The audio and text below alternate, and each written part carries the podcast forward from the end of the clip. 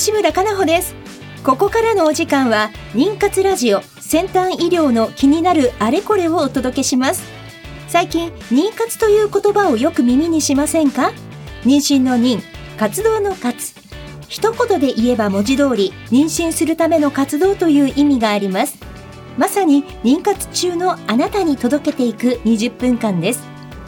この番組ではゲストをお迎えしテーマに沿って不妊治療の最先端技術をご紹介していきます。お話を進めていただくのはスペイン発の不妊治療を専門とした遺伝子検査会社アイジェノミクスジャパンのサイエンティフィックアドバイザーであり工学博士のトシさんです。トシさんよろしくお願いいたします。よろしくお願いします。え今日もスタジオにですね立川アートレディースクリニック院長え右島藤夫先生にお越しいただいています。でテーマは子宮内膜側のタイミングについてになります。先生よろしくお願いします。よろしくお願いいたします。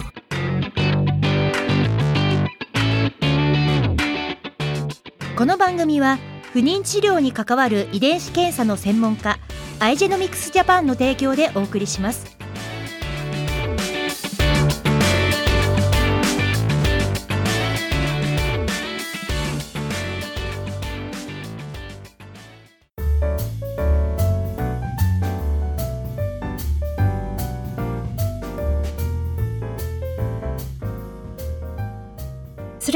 2週目でございます。この方のご登場です。立川アートレディスクリニック院長の右島藤夫先生です。よろしくお願いいたします。はい、よろしくお願いいたします。先生、さっきお打ち合わせの時ちらっとお伺いしましたけど、ラジオっ子だったんですって？はい、そうです。まあ、長良族の典型的なもので、まあ、その時はね、あの、えーラジオが全盛な時代でしてね、まあ、特にその日本放送で送られておりました、オールナイトニッポンにすごく興味がありまして、えまあ、最先端のものというと、ラジオからその情報を得ていたというような、そういうちょっとませた楽器がありましたね。でもそんな、あの、今おっしゃられた、まず最先端のはい話題をね、この番組ではぜひ先生にいろいろお伺いしていきたいと思います。はいよろしくお願いいたはい、します。よろしくお願いします。あとあの、今日はオープニングで先生から、こう、最初にうん。何か先生のエピソードをお伺いできたらなと思うんですが、まあ、今日のですね、えっ、と、テーマとなってきますのが、はい。まあ、子宮の内膜についてなんでしょうけれども、まあ、あの、えっ、と、肺移植とですね、その子宮の内膜っていうのは非常な重要な関係にありまして、肺の成熟度とはい。子宮内膜の成熟度が一致した場合、まあ、その場合に、まあ、非常にその着床率が高くなるという、そういうデータが出ているわけですよね。でこの子宮内膜の成熟度を調べる検査っていうのはその、まあ、アイジェノミクスさんが始めたそのメッセンジャー RNA を求めたその成熟度という前にですね、まあ、古典的な検査があったわけですね。えそれはあの病理組織的な検査でありまして子宮内膜皮図血診というような検査が、まあ、現在でもあるわけですけれども、まあ、いわゆるその形態的な様子を見てですね、ええ。この内膜が何日目の内膜に相当するのかというような、まあ、形態的なあの状態を病理学の先生が、はい。まあ、見ていただいて、まあ、診断を行うというようなあの検査が、まあ、以前から行われていました。そうですね。ただですねやっぱりそのあくまでも、まあ、見た目ですからね。はい。細胞の中の状況が実際にどうなっているんだろうか。はい。っていうようなことは、まあ、以前からですねちょっと僕らとしましても限界があるんじゃないかなというふうに思ってまいりまして、まあ、そこで、まあ、新しい検査が出てきたということを考えますとね、まあ、この検査も一度使ってみようかなっていうふうに思い始めたのが、まあ、最初のエラという検査を、あの行い始めたきっかけでございます。ありがとうございます。これ、あの、エラ検査はですね、はい本当に、そのメッセンジャー RNA という、まあ、RNA ですね、細胞から出てくるもので、実際にその遺伝子が、どういった遺伝子が働いているのかっていうのを見て、えー着床の窓の時期をはい見ている検査であります。だから分子生物学的な、まあ、昔からあった日付診とはまた違った、はい。全く違った方法で見る方法。で、このエラー検査ですね、まあ、このラジオ番組で、えー何回も、ご紹介させてもらってるんですけども、やはりその中で、えー私今回ちょっと先生とですね、話にしたいのは、その着床の窓っていうものを、こう、よく言葉では出てくるんですけども、どんな窓をそれぞれみんなイメージしてるかっていうのをみんな違うなとちょっと感じてきてて、うん。本当に家の窓をイメージする方もいれば、いやいやいやいや、全然そういうので、本当に小さな小窓をイメージしてたりとか、先生、そのあたり、窓と聞くと、どういう、もしくはこう、ね、引き戸のようなのがなってるのかとか、これはですね、あの、僕は常々思っていることですけども、学術用語っていうものに騙されてはいけないと。うん、はい。でですね、まずですね、わからないものに名前をつけるんですね。えっ、と、学者たちはね。そうなんですね。えで、実際にですね、インプランテーションウィンドウってありまして、着床できる窓が存在するとはい。いうようなことを言い始めた先生がいます。はい。はい。ところがそのインプランテーションウィンドウっていうのを見た人は誰もいません。いませんね。そう。で、それが一体何であるのかというのを、まあ実際に具体化して説明した先生方も一人もいません。まあある程度はこういうことであろうかっていう推測のもとでええお話をしている先生はいるかもしれませんけれども、やっぱりその言葉に、まあ、惑わされてはいけないというのが、まあ、僕の考え方です。まあ、言葉をうまく使うとね、それが一人歩きしてしまっている時代であるということでは、まあ、現在あるかというふうには思ってます。いいや、もう先生がおっしゃる通りで、私たちの、まあ、例えばエラー検査がですね、着床の窓の時期を見つけるというわけなんですけども、実際にこう名前を指摘されたまあ先生がいらっしゃってですね、うんエラ検査は着床窓の時期ではなくて、卵を戻す時期を見つける検査が正しいんじゃないかと。エンブリオトランスファーの時期っていう名前の方が本当はいいんじゃないかっていうことがあって、あながち間違ってはなくて、それはむしろ合っていたりもしてですね、ちょっとこう、考え直させられたえーのがあります。えそうですね。えっと、実際にですね、子宮の内膜が、まあ、ウィンドウのように開いてるわけじゃなくて、えー着床の時期を明示してくれているものだっていうふうに考えているのは僕は同感だと思います。で、えっと、実際に、まあ、子宮の内膜の成熟度、はい。まあ、それを見ているというふうに考えてもいいかなというふうには思います。で現在主に行われている肺移植っていうのは肺盤法移植という方法です。肺盤法と言いますと、はい着床寸前のねあの肺でありましてまあ一番そのうん着床しやすい状況に発生した、まあ、エンブリオは肺であるとはいいうことの認識が今では一般的でありまして、まあ、それを実際に臨床応用されているという方が、まあ、方々の先生方が一番多いというふうに認識しておりますけれどもその肺盤法を移植してもですねなかなか妊娠しない方がいます。うん、何回も移植しても妊娠しないと、一体何に問題があるんだろうかということになるわけですよね。でまあ多くの先生方はねやっぱり肺に問題があるんじゃないか、年齢的に、まあ、ちょっとこう言っている方ですからまあやっぱりその着床することの能力が落ちてるんじゃないかなっていう方もいらっしゃいますけれども、若い人でもそういう方いらっしゃるんですね。あの着床しないっていう方がね。でそうなってきますとねその理論っていうのはまあ間違いかなというふうに思いましてでそれでその子宮の内膜を調べてみますとね、えー、と子宮の内膜の成熟度が遅くなっているという、そういう状況がエラ検査を用いることによって分かってきました。でそれを用いて治療いたしますとね、はい。やっぱり難治性の着床障害の患者さんが改善できるという経験をするようになってまいりました。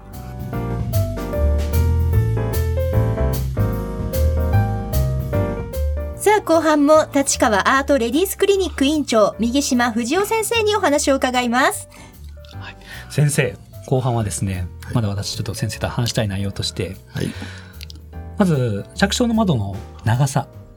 長さについてです。はい、はい。まあ、あの、長さっていうことに関しましてはね、僕はあの、着床の窓っていう言葉あんまり好きじゃないですね、はっきり言いますとね。はい着床の窓があることによって、その先が全く見えなくなってくると。うんで実際に何が起こっているのかっていうのがね、わからなくなってくるための、まあ、一つの壁になっちゃってるんじゃないかなというふうには思います。あのそこちょっとそれをそれをもう少し、まあ、細かく言いますと、まあ、僕が考えているのはその内膜の成熟度、はい、それと卵の、まあ、状態、うん、これが、まあ、ちゃんとうまくこうインターアクション、まあ、会話ができているかどうかっていうところがとても重要じゃないかなというふうに思ってます。まずはですねそのまあ、地球の内膜の成熟度から言いますとね、まあ、僕らの、まあ、データから言いますと、まあ、一般的な傾向から言いますと、はい、若い人に比べますとやっぱり年を取っていると30代後半から40代人のその子宮内膜のその成熟度、えー、まあ、いわゆるエラーのその状態ですけれども、うん、まあ、一般的に移植している時期よりも、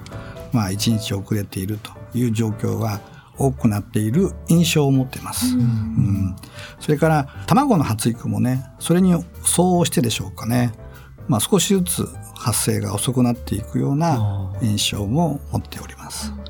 まあ、そういったことを考えますとねその卵とその内膜のインタラクションそれを揃えること、はい、これはとても重要なことだというふうには思っております。で、まあ、その意味でですねエラの検査を行いまして、まあ、現在のその子宮の内膜の成熟度それをこう示してくれているのがそのエラではないかなというふうには思います。でそれからですね子宮のまあ内膜に移植するエンブリオ、まあ、いわゆる胚盤法と言われている卵の時期ですよね。はい、まあ、これがあのやっぱりその移植した後にどんなことが起こってくるのかって言いますとその胚盤法の周りに、えー、タンパク分解酵素が、が発現してくるわけですよね。でタンパク分解酵素が発現して、えー、子宮内膜を溶かしてでそれからその溶かされた内膜からエンブリオがお母さんの体の中に、えー、潜っていく、はい、でこの過程を着床というふうに、うん、まあ呼んでいるわけですけれどもね、でその、まあ、過程っていうのがとても重要になってくるかと思いますしスピードということを考えてみますと、まあ、僕の印象でしかないですけど申し訳ないですけれどもやっぱり年を取るにつれて遅くなってくる。うん、まあその、うんまあ、実際にウィンドウの時期っていうのを調べたことはないんですけれども、まあ、年を取るに従って、そのウィンドウの時期が少しずれていく、はい、それから成熟度も遅くなってくる、うん、でそれからウィンドウの時期がもしかしたら短くなってきてるんじゃないかなという、そういうあの印象を持ったりします。でそれに伴ってエンブリオの方ね内膜じゃなくてエンブリオの方はそのタンパクを発現するスピード、はい。そうですね、子宮の内膜に入っていくスピード、うん、これもやっぱり少しずつ少しずつ遅くなっていく、うん、内膜の方は時間的に短くなっていってでエンブリオの方は時間がかかるようになってくると、うん、そうしますとやっぱり結果として。結果として、あの着床できないということが起こってくるんだろうなというふうには今印象として思っております。そうです。そこでちょっと私質問なんですけども、はい。卵側の、あの、廃盤放棄灰のグレード？はい。廃盤放棄灰でもこう、初期の方なのか、後期の方なのか、はい、このあたりの、どっちの方が、先生の今話から聞くと、まあ、後期の方がそうですね。はっきりと、まあ、はっきりとその時間的な状況っていうのが、その読めてくると。えー、場合によってはね、あの、廃盤法のグレードが、まあ、若い、えー、ね、1とか2とかっていう場合には、3、4って進んで、まあ、5、6ということで着床してくるわけですよね。はい、でその時期の時間がかかりすぎてしまうということも考慮にいなきゃいけない。だからこの時期に廃盤法を移植してくださいというよりももっと具体的にですね、えーと、廃盤法の時期まで示してくると。あるいは場合によってもうちょっとデータを絞ってですね、えー、年齢的には遅くなっていきますから、うん、その状況まで分かってくるようになればそれはもっとその応用の効く、うん、まあ、エラの、ね、ね、治療方法になってくるかなと思いますしその殺処にも、えー、あの影響が出てくるかなと、まあ、結果的には着床率にも影響が出てくるかなというふうに思います。まあ、それがその今後のエラーを有効に使っていくっていう一つの課題に,、ね課題になってきますし、まあ、それがうまくいった場合にはそれを恩恵として受ける患者さんも増えてくるんじゃないかなというふうには思います。ありがとうございます。でもう一つ、あの、子宮内膜側のはい。厚みについてです。はい。私たち、まあ、エラ検査をする上で、やはり、まあ、7ミリ以上あった方がという話をさせてもらってます。はい。えーまあ薄いよりは厚い方がいいというのは感覚的であるかと思うんですけども。はい。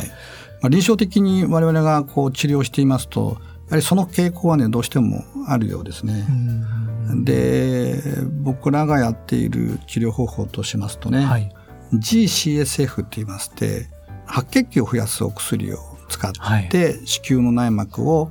厚くしていくっていう方法を使っています。はい。で我々としましてはねあの名前化としますとゲストっていう方法を使っています。ゲスト？ゲスト法って GCSF エンドメトリアルスティミュレーティングトリートメントという方法を使いましてね。はい。でこれはあの、まあ、ヨーロッパのあの研究者たちがやられている方法ですけれども、ええそれを使うことによって多少内膜が厚くなってくるということで、まあ、妊娠効率を上げていくという方法を、まあ、我々のクリニックではやっております。その治療法をやっているのが、まあ、我々のところと東大と日本医大。この3つの施設でしか今は日本ではやられていないという状況でありますけれども、まあ、内膜の状況を変えるということには、まあ一つのアプローチとしては有効な手段かなというふうには思っています。ありがとうございます。私たちたまにですね、あの、まあ、患者さんから問い合わせをこう、はい日々受けるんですけども、その中で過去にあったのがですね、まあ、エラ検査を受けたいと思っていると。はいただ、えー、子宮内膜の厚みとしては、うんちょっと十分厚くなってなくてですね、先生はまず厚くしようかと言われると。で、なんか厚くする方法何かないですかねって言われた時に私たちはやっぱなくてですね、ええ考えが。サジェッションがなかなかできなくて、でそういったゲストっていうのがそうですねあるんですね。白血球の力を借りるんですね。うん血球の力を借りて子宮内膜を厚くする。厚くするとなるほど。まあ、反応性のいい人はいますけれども、まあ、そういう人は多いんですけれども、まあ、ざでもその中にはやっぱり反応が悪い方もいらっしゃることは確かです。うんありがとうございます。はいはい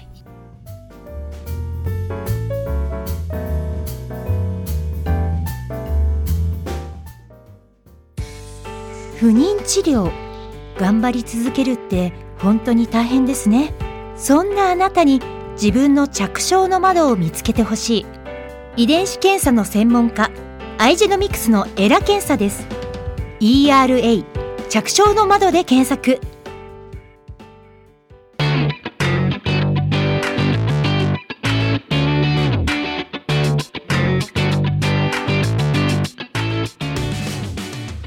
先生、もうさっきのですね、その出てきたゲスト、はい。これについこれちょっとまた次週はい聞きたいので、これゲストって何でしたっけ？えっ、と、ゲストはですね、GCSF エンドメトリアルスティミュレーティングトリートメントの頭文字を取りまして、ゲストっていう方法で行っております。ちょっと次週、ちょっとまたお願いします。はいはい。よろしくお願いいたします。この番組は毎週金曜日夜10時から再放送をお届けしています。また、ポッドキャストによる配信も行っています。FM 西東京のポッドキャストページからお聞きください。それでは来週同じ時間にお会いいたしましょう。